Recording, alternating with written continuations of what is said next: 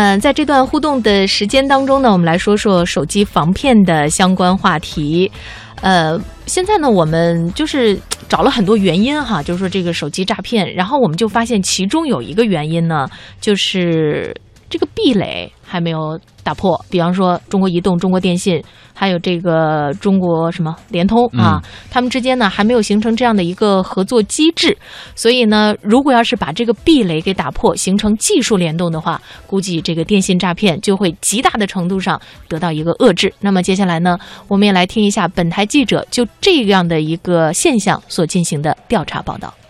近日，记者调查发现，加强技术手段打击电信诈骗犯罪，在各地联动、部门协作方面仍存在壁垒。这样的壁垒存在于三大运营商之间。以内蒙古自治区为例，移动、联通、电信三家运营商推出的骚扰电话提醒服务各有不同，数据库也不共享。九月，警方联合内蒙古移动推出诈骗电话预警系统，涉骗电话打进来时会有提醒，而类似的服务，内蒙古联通没有提供。内蒙古电信提供的骚扰诈骗电话拦截服务，则需要下载通信助理客户端。内蒙古公安厅刑侦总队副调研员郑有俊希望，三家都能推出好的技术手段，打击预防电信诈骗。从技术角度，移动搞了这么一个东西，是吧？联通为啥不搞啊？是吧？这个这个电信为啥不搞啊？如果要独搞不多好吗？啊，我们也希望独搞好。呃，我们会想整个就全覆盖上，但是现在是不是一家不是我们能说了算的？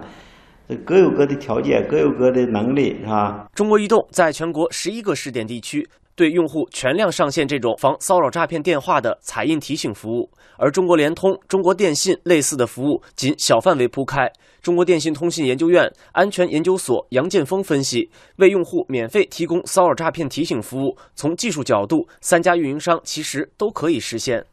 其实彩印本身的话。也就是用那种闪现或者快信的那种机制，这个我们可以统一的把它叫为这种闪信。然后像电信和联通的话呢，其实也有，因为这个本身是这个移动通信网络的内嵌的一一个功能。这个本身的话，呃，其实三家企业如果要做的话，这是都是可以做的，只不过各自的这个推进的步伐、力度啊，包括这个呃开展试点的这种方式不一样。这个像联通和电信，应该是在个别的地方也有这种小规模的这种试点或者试用。中国移动的彩印提醒服务基于反电信诈骗数据平台，里面标记有四亿多条涉骗电话。虽然平台有支持其他运营商的数据接口，但三家竞争的格局下，这样的共享并不容易。即便走在前面的中国移动，壁垒也存在于其集团内部。目前，中国移动的骚扰电话彩印提醒技术在一些地方试点，或许由于长久以来形成的割据局面，省公司之间的数据也尚未打通。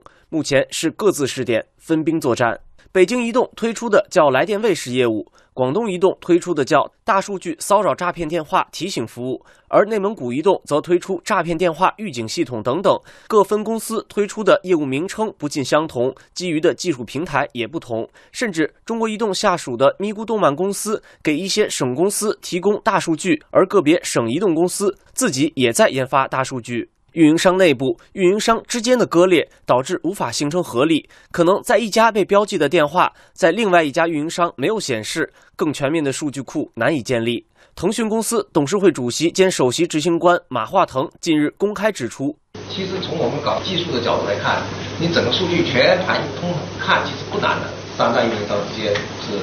割裂的，甚至说，呃，同一运营商的每每个省。”四公司的数据其实是没有完全打通的，但是现在新的技术已经在升级换代，我觉得应该是可以到这个解决的这个时候了。三大运营商之间尚且如此，手机第三方软件商之间的竞争更加激烈。腾讯手机管家、百度手机卫士、三六零手机卫士等热门 APP 都有骚扰电话拦截功能，各自的数据当然都是核心机密，难以共享。三六零手机卫士安全专家葛健：这种的话是不会共享的，这种数据都是。非常宝贵的这种不会轻易跟这些互联网公司，然后去去做相互的共享，只共享比如说职能部门，有公安口啊、移动口。而互联网公司和运营商之间的共享也并非没有阻力。全国人大代表陈伟才最近在调研腾讯公司的反诈骗大数据产品“鹰眼盒子”的推行情况时，发现有地方运营商以安全问题拒绝合作，技术联动难以推进。他用“触动灵魂还容易，触动利益难”来形容。为什么会形成壁垒呢？壁垒的背后就是利益。呃，三大运营商呢，它是竞争的结构，我觉得他们的数据原来是互相隔离的，这是正常的。但是为了这广大电话用户、老百姓的呃利益考虑，我认为就应该要整合。我认为这个事情可以推进，应该在工信部的层面去去推进这个事情。目前呢，全国尚无统一的公益防诈骗系统，运营商之间、互联网公司之间相互隔离的这样的一个数据能否共享？怎样才能够加强技术联动，打破壁垒？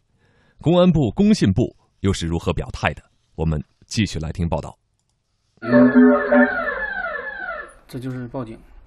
设在内蒙古公安厅的反电信网络诈骗中心，这样的报警声时常响起。同一间办公室贴有银监局、移动、电信、联通等部门标签的工位虚位以待，技术打击、部门联动成为预防电信诈骗犯罪的新武器。去年六月，国务院批准了由公安部、工信部、中宣部、中国人民银行等二十三个部门和单位组成的打击治理电信网络新型违法犯罪工作部际联席会议制度。今年九月，最高法、最高检、公安部、工信部、人民银行、银监会等六部门联合发布关于防范和打击电信网络诈骗犯罪的通告。这说明部门的联动已经前所未有的深入，但仍有加强的空间。中国移动下属的咪咕动漫公司副总经理向黎生表示，运营商没有执法权，希望更好的和公安、金融部门形成联动。嗯就是我们没有执法的权利，我能做的就是告诉他疑似一个什么号码，我有提醒的服务。因为现在我们和厦门公安只是在厦门地区做了这样的一个联动，那么我们这样的一个系统怎么样和全国公安部的平台进行联动？需要就是从国家的层面能够有一些衔接。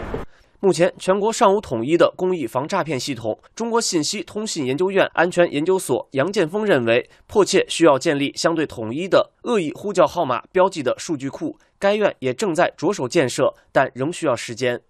这个上面肯定会有难度，一个是权威性，一个是它的这个影响力，这个肯定就是说需要有政府部门的指导和支持。这这这个系统本身的话，建设从这个人财物上是需要投入的，这个的话呢，可能还需要通过其他的渠道来去筹集这个。这个资金，腾讯公司董事会主席兼首席执行官马化腾日前建议，部委可以牵头成立一个统一的平台。腾讯作为其中的一个合作方，愿意把自己的能力开放出来。如果解除运营商甚至银行这些疑虑，说，哎，是不是说你们不能商业公司不能用你们的品牌，我都无所谓，白牌子不要我们的名字都可以，能把这些大家的技术汇集到一个公立的第三方。比如说，公安部出台说：“哎，我们建一个统一的平台，你们腾讯也是一个合作方，把你们数据拿过来，运营商、银行拿过来，在公安部来撮合下来，统一实施。从社会角度来说，也会比较公平公正一点。”记者了解到，公安部会同工信部已经建立了涉电信网络诈骗电话关停机制。截至目前，全国已关停涉案手机号码五十一点六万部。郭声琨国务委员要求建设完善电信网和互联网国际出入口诈骗电话防范系统、电信网省际出入口诈骗电话防范系统，要建立全环节的防诈骗提醒机制。围绕可能产生电信网络诈骗行为和后果的各个环节，展开标准化、规范化的防诈骗提醒。公安部刑事侦查局副刑事员陈世渠，国务院打击治理电信网络新型违法犯罪联席会议办公室正在会同工信部等部门抓紧推进有关工作。总体上讲，电信网络诈骗案件是可防的案件。我们希望通讯运营商和有关互联网企业要各尽所能。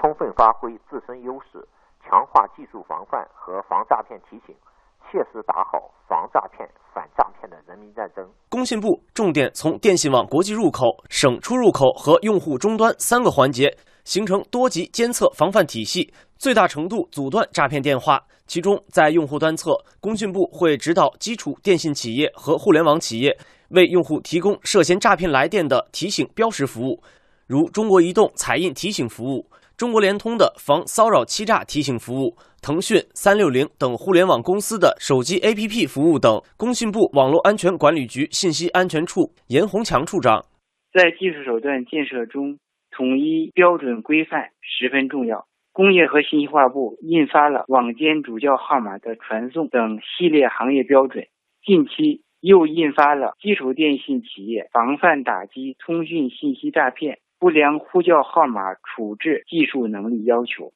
上述技术手段部分已建成上线。据初步统计，目前月均拦截涉嫌诈骗电话呼叫1.4亿次。